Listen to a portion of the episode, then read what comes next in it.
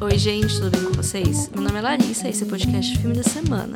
Vocês piscaram e eu apareci aqui com um novo episódio de atualização de leituras. Na verdade, eu queria trazer essa atualização um pouco mais para frente, mas eu tava sem ideias e sem tempo também de fazer pesquisa para um roteiro um pouco mais elaborado. E eu tive sorte que nesse meio tempo, entre o último episódio de atualização de leituras e esse, eu li quatro livros, o que é uma boa quantidade para se falar no episódio, dentro do que eu me proponho a trazer aqui em questão de duração e tal. Então, vamos lá. Eu tava lendo muito mês passado, até algumas semanas atrás, estava devorando assim os livros. E aí eu dei uma diminuída, mas isso acontece, isso acontece com todo mundo, gente. Tem livro cult, tem farofa, tem dicas no Kindle Unlimited, fiquem ligados que o episódio tá bem legal. Só para contextualizar o que é Kindle Unlimited, ele é um serviço da Amazon que ele te permite acessar uma biblioteca de e-books por um valor fixo mensal. Vira e mexe, eles fazem promoção. Na semana passada teve a Book Friday e eles liberaram lá três meses por R$ 99.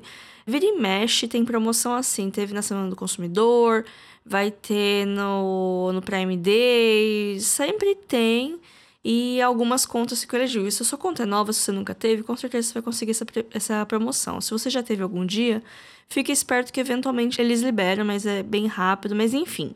E não precisa ler com o Kindle, com o aparelho Kindle. Dá para baixar o aplicativo em celulares e tablets e ler por lá. Não é tão confortável, mas é uma solução. Eu lia muito no celular antes de comprar o Kindle. Na verdade, foi o que me fez acostumar, porque eu tinha um pouquinho de preconceito com o leitor digital, né? Porque eu sempre fui a pessoa que gosta de encostar no livro. Mas aí eu tive uma época que a minha renascença de leituras, né? Que foi do final de 2019 para frente, que eu comecei a ler mais coisas. Aí eu comecei a ver algumas coisas no celular. E aí eu pensei, não, se eu consigo ler no celular, eu vou comprar um, um, Kindle que eu acho que eu consigo ler melhor. Peguei uma promoção bacana, acho que foi a última vez que o Kindle ficou custando menos de 300 reais, foi a vez que eu comprei. E hoje não me arrependo nem um pouco, leio muito mais no Kindle do que no livro físico mesmo. Tem a questão financeira e tem a questão do conforto também, porque no Kindle eu posso ler com luz apagada e sem óculos, né? Que eu posso aumentar a letra bem grande para eu conseguir enxergar sem óculos. Depois, quando eu quero dormir, eu só coloco ele no canto e é isso. Mas vamos começar aqui com as minhas leituras. Eu vou começar por um livro que está disponível no serviço do Kindle Unlimited, que é Loucos por Livros, da norte-americana Emily Henry. Eu não sei se vocês acompanham os surtos das book redes, mas essa autora ela é bem popular por lá. Os livros dela chegaram uh, ano passado aqui no Brasil e estão disponíveis no Kindle Unlimited, o que é interessante, que eu acho o preço do Kindle Unlimited um pouco salgado, que acho que é R$19,90 o, o normal. Mas eu acho que vale a pena pegar por temporadas, assim, sabe? Até porque eles estão com um catálogo bem interessante recentemente. Eu preciso fazer um discursinho toda vez que eu vou falar de romance, porque é de fato um gênero que eu não consumo muito. Então, toda vez que eu leio, eu fico meio tipo, uau! eu sou facilmente impressionável, é isso. Eu não faço pouco caso, tipo, de quem só lê romance, tipo, cada um lê o que quer, o que gosta, o que se sente feliz, sabe? E eu, às vezes, eu gosto de ler romance, não é muito o que eu vou atrás de ler, se vocês verem a minha lista de livros que eu quero ler, tem muitos poucos romances, assim, romances românticos, historinhas bonitinhas e tal. Então, isso acaba fazendo os poucos que eu leio ainda mais especiais. É fácil me surpreender positivamente porque eu não tô acostumada com os tropes e as coisas que costumam acontecer. Assim, né? Precisa ter uma história decente e um ritmo de leitura decente também. Mas fora isso, eu não sou tão difícil assim de agradar. A não ser que seja uma coisa boba, pessoas rasas e tal. Mas aí, né, acho que qualquer que é um, né? Eu já adianto que eu gostei de Loucos por Livros, mas ele pode sumir da minha mente com a mesma velocidade que eu li ele, porque eu li muito rápido. eu devorei ele num final de semana que eu fiquei doente. Pensando aqui, o último romance assim que eu li foi A Hipótese do Amor, que também tava um surto nas book redes. Também li muito rápido, eu tava meio mal na época também. É, é isso. São os livros que eu vou atrás quando eu não tô me sentindo muito bem, tanto física quanto mentalmente. Mas eu lembro muito pouco da hipótese do amor. Assim, eu lembro de situações específicas absurdas. Tipo a cena que ela senta no colo dele no meio da palestra porque ela é tão absurda. Lembro de coisas pontuais, mas uh, o livro em si não lembro muito. Loucos por Livros ainda lembro porque eu terminei de ler faz 15 dias, nem isso, né? A gente vai acompanhar a Nora, a nossa protagonista, a nossa narradora em primeira pessoa. Ela é uma agente literária de Nova York, ela ama a cidade, ama o trabalho dela e é casada com o trabalho, é workaholic, tem um péssimo histórico com homens. Na verdade, ela tem um histórico inusitado, porque muitos dos seus ex-namorados precisaram fazer viagens é, a trabalho para cidades pequenas do interior e lá acabam encontrando o amor em outras pessoas que não a Nora e acabam terminando com ela por telefone e pedindo a conta do emprego, muito bem pagos na cidade, porque a Nora tem padrões assim de relacionamento. E esses caras vão viver a vida bucólica no interior. E essa é a história de muitos romances de cidade pequena. O livro, desde o começo, ele meio que se propõe a dar uma subvertida nesse clichê, no clichê da pessoa fria, que só pensa em trabalho, cosmopolita, que acaba encontrando a razão de viver em algo simples numa cidade pequena. A Nora ela faz uma viagem com a irmã dela, que tá grávida, e elas vão para essa cidade pequenininha que é cenário de um livro que elas gostam, então tem todo um significado por causa disso, e também elas vão lá para se reconectar, porque elas sempre foram muito grudadas, aí aconteceu umas coisas que elas meio que se separaram, então essa viagem também é uma oportunidade das duas se reconectarem, e lá nessa cidadezinha a vida da Nora vai mudar para sempre. Mas não exatamente do jeito que o clichê costuma acontecer. Mesmo assim, dado toda essa proposta de subversão da trope, o livro é bastante previsível. Com 30% a gente já tem um casal formado. Não chega a ser um enemies to lovers, mas é um pessoas que não se gostam para lovers, pessoas que acham que a outra não gosta para lovers. É... Ela reencontra uma pessoa do passado lá e que ela não se dava muito bem, ou que ela achava que não se dava muito bem, enfim. Isso não é spoiler, gente. Livro de romance tem que saber como que vai rolar o romance para saber se, se te apetece, né? E então, você já imagina o casal, já imagina as coisas que vão acontecer. Acontecem conflitos, 75% vai acontecer um conflito que vai causar ali, mas eu já imaginei uma solução. Eu vi as peças, como elas estavam distribuídas assim no, no tabuleiro da narrativa, e eu pensei, ah, pode acontecer isso, isso e aquilo. E aí o livro demora um pouco para mostrar, mas realmente aconteceu o que eu imaginei. Então, assim, não é sobre saber o que vai acontecer no final. É sobre aproveitar a jornada. A escrita é bem gostosa, mesmo que seja no ponto de vista da Nora, né? Isso acaba servindo pra gente entender melhor como a cabeça dela funciona, mesmo que a gente não concorde com tudo, mas às vezes é um pouquinho cringe. Eu devorei o livro, eu li muito rápido. E, gente, é um livro de 400 páginas. Eu li, sei lá, em quatro dias, cinco dias, acho. É muito rápido para mim, isso é muito rápido, né? E eu fiquei feliz de ver as coisas acontecendo. Eu gostei do interesse amoroso, eu gostei das cenas deles juntos. Tem cena de sexo, fica aqui o aviso, pra quem não gosta muito disso. Mas ela não é mega descritiva. Na verdade, eu achei que tem a descrição na medida certa para mim, do jeito que eu gosto, sabe? Eu acho esquisito quando é explícito demais, quando ficam usando eufemismos bizarros para órgãos humanos, se é que vocês me entendem. Mas eu também não gosto quando simplesmente corta a cena ou quando não tem, é tipo, fica muito uma coisa no plano das imagens. A não ser que seja o conceito do livro deixar as coisas nas entrelinhas, mas quando não tá nas entrelinhas, eu quero, eu quero ver. Ué, eu não sou mais adolescente, gente. Se eu vou ler um livro de romance, eu quero, eu quero que eles transem. Eu acho que não é pedir demais isso, né?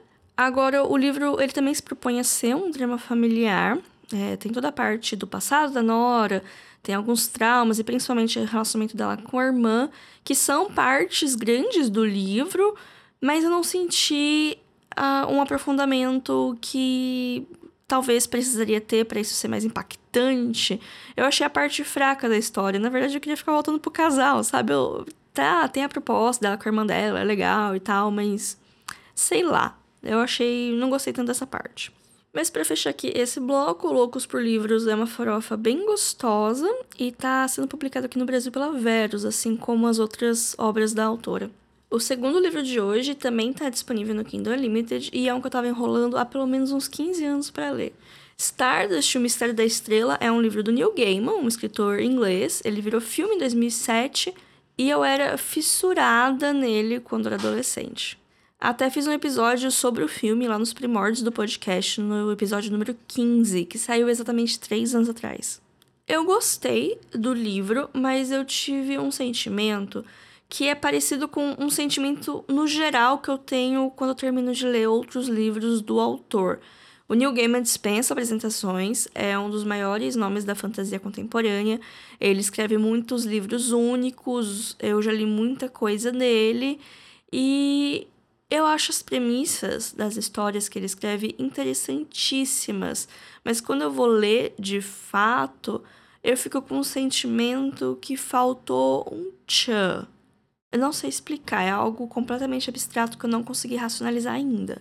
E olha que eu já li Coraline, Deuses Americanos, O Oceano no Fim do Caminho, livros da magia, Belas Maldições e alguns capítulos do Sandman. Só que eu li tudo em português, não sei se tradução interfere. Na verdade, Belas Maldições eu li em inglês. Mas eu sinto que eu consigo ver muito bem o que foi o New Game que escreveu e o que foi o Terry Pratchett que escreveu, porque eles escreveram juntos. E eu acho que a parte do New Game é a parte que eu menos gosto do livro, então, enfim. Mas falando de Stardust, é uma fantasia de volume único, que é sempre bom, e vai acompanhar o Tristan, um rapaz simples que vive num vilarejo chamado Muralha. Porque esse vilarejo fica do lado de uma muralha que ela vai separar o nosso mundo do mundo mágico. Se passa no passado, 1800 alguma coisa, mas eu acho que isso não importa tanto. Num surto de jovem apaixonado, o Tristan promete para uma crush dele que vai buscar uma estrela cadente que os dois eles veem no céu caindo. E então ele vai se aventurar para além dessa muralha, que não é para ele passar, assim, tem todo um rolê que ah, ninguém pode passar na muralha, vamos colocar pessoas para vigiar a muralha, mas ele passa e vai viver todo tipo de aventura nessa terra mágica. Eu acho que o filme resolveu melhor a parte das tramas paralelas, porque tem a parte do Tristan com a estrela, tem também a parte de filhos de um rei que acabou de falecer e esses filhos estão em busca de uma joia que calha de estar junto com a estrela, mas eles precisam achar essa joia para descobrir quem que vai ser o próximo rei. Tem também uma bruxa que está atrás da estrela para renovar sua juventude e sua imortalidade. E também tem tempo demais passando com a bruxa do carrinho amarelo, que no filme ela não aparece tanto, mas no livro ela tá lá boa parte do tempo. E o livro fica tempo de menos no navio voador, que eu adoro essa parte no filme. Eu fiquei muito chateada que tem acho que três páginas, quatro páginas dele no navio voador. Eu acho que a melhor coisa do filme foi ter unido essas linhas narrativas para um final um pouco mais coeso e também ter ficado mais tempo lá com o navio do Shakespeare. Shakespeare, do navio que voa lá. Quem não sabe nada de Stardust deve estar boiando nessas horas, né? Fantasia é muito complicado de explicar de um jeito simples, mas eu tentei, né? Para não ficar me alongando muito. O livro Stardust é uma fantasia boa, ela não é complicada demais, ela é um volume único, não tem 300 páginas, é relativamente fácil de ler e tá no Kindle Unlimited. Porém, entre outras fantasias de volume único e até mesmo outros trabalhos do Neil Gaiman, não é um livro que me impactou tanto assim que eu vou ficar lembrando para sempre, né? Mas que eu falei, não é ruim, mas também não é maravilhoso, né? Enfim, é esse o, consenso que eu tive de Stardust, que aqui no Brasil está sendo publicado pela editora Rocco. Esses dois livros que eu acabei de falar, eu li no Kindle, eles estão disponíveis no Kindle Unlimited. Daqui para frente, os livros não estão na seleção do Kindle Unlimited, só para deixar isso bem claro. o próximo livro é uma ficção nacional contemporânea, A Extinção das Abelhas, da Natália Borges Polesso, que foi publicado em 2021, no auge da pandemia. O livro é um exercício de imaginar como o nosso país ficaria se tudo de pior acontecesse, né? A pior timeline, e acaba criando uma distopia assustadora. Não porque acontece coisas trágicas e horrorosas, mas sim porque ela é razoavelmente próxima da nossa realidade. Então, assim, o terror tá no cotidiano, tá nas coisas que a gente consegue imaginar acontecendo, porque não é uma coisa doida, tipo, caiu um meteoro e matou metade da Terra. Não, é tipo, são coisas palpáveis. Eu gostei do livro, mas tem um porém, porque ele é dividido em três partes, com temáticas e estilos diferentes. A primeira parte é a mais extensa, ela toma uns 55, 60% do livro e é a minha favorita. Eu gostei muito dessa parte. E lá a gente vai acompanhar a Regina, que é uma mulher lésbica de uns 40 anos, que está sobrevivendo ao colapso do país um dia de cada vez no futuro que não é muito distante.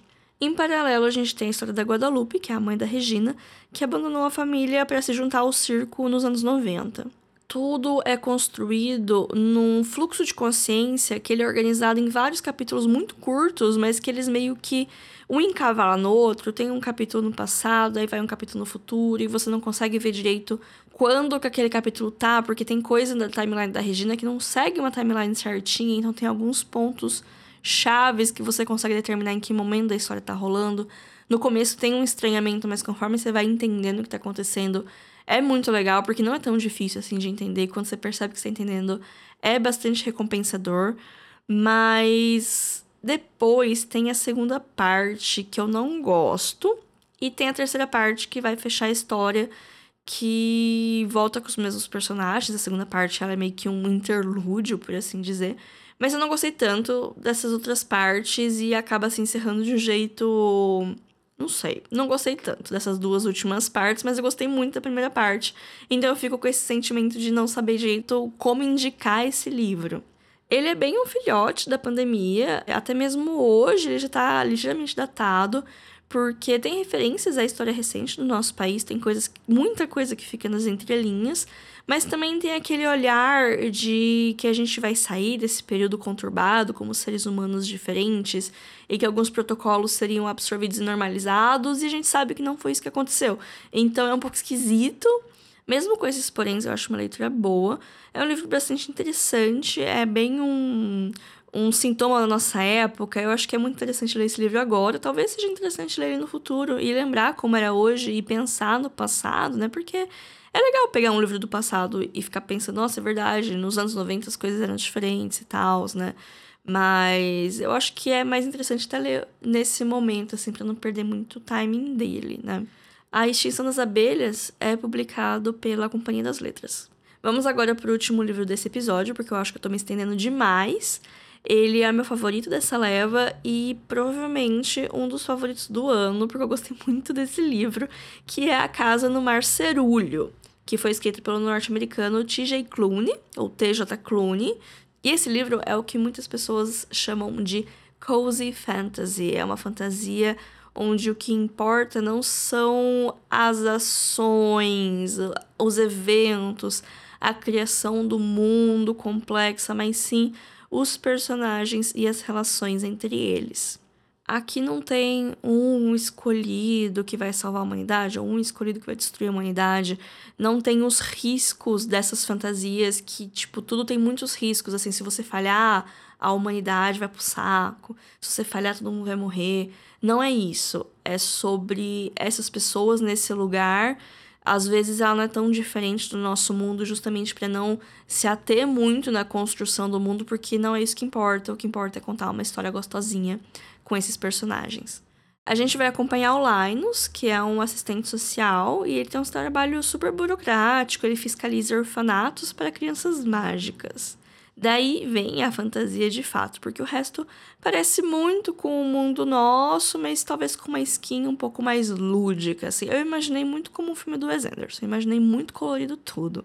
E ele também lembra um tiquinho a premissa do lar da senhora Peregrine para as crianças mágicas. Eu não lembro direito o nome do livro, que é um nome gigante. na verdade, eu só vi o filme, né? Mas sei que tem uns livros, mas eu acho que a conexão é só na premissa mesmo, as coisas acontecem de jeitos diferentes.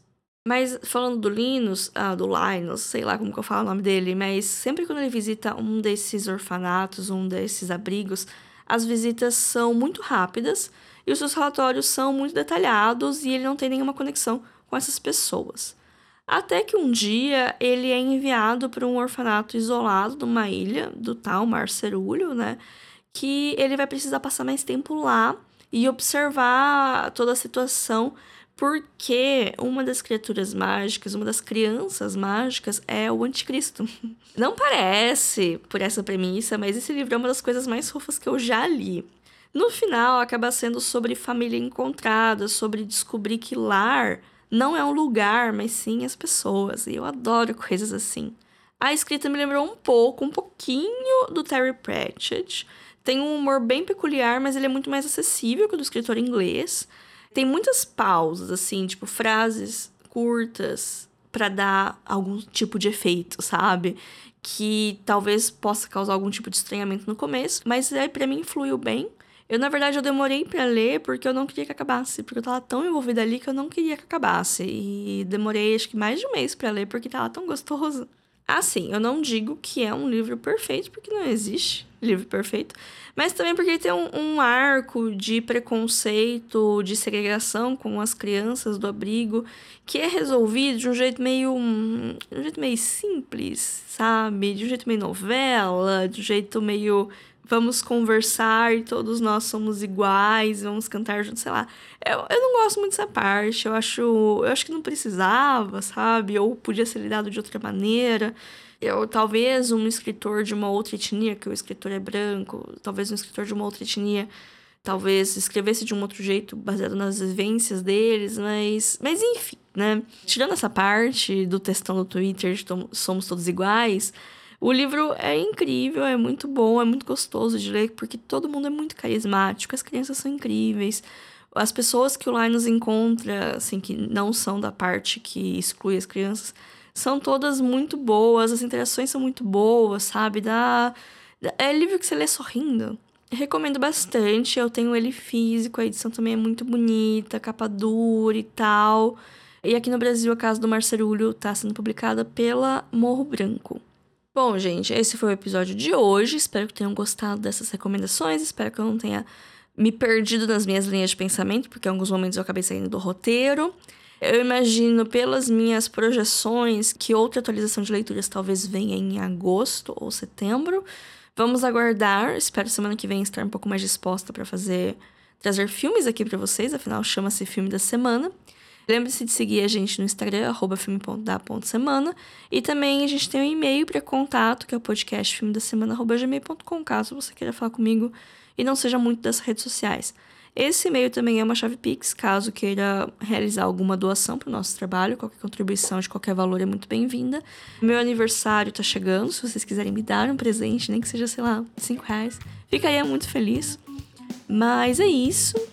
Até semana que vem. Tchau, tchau.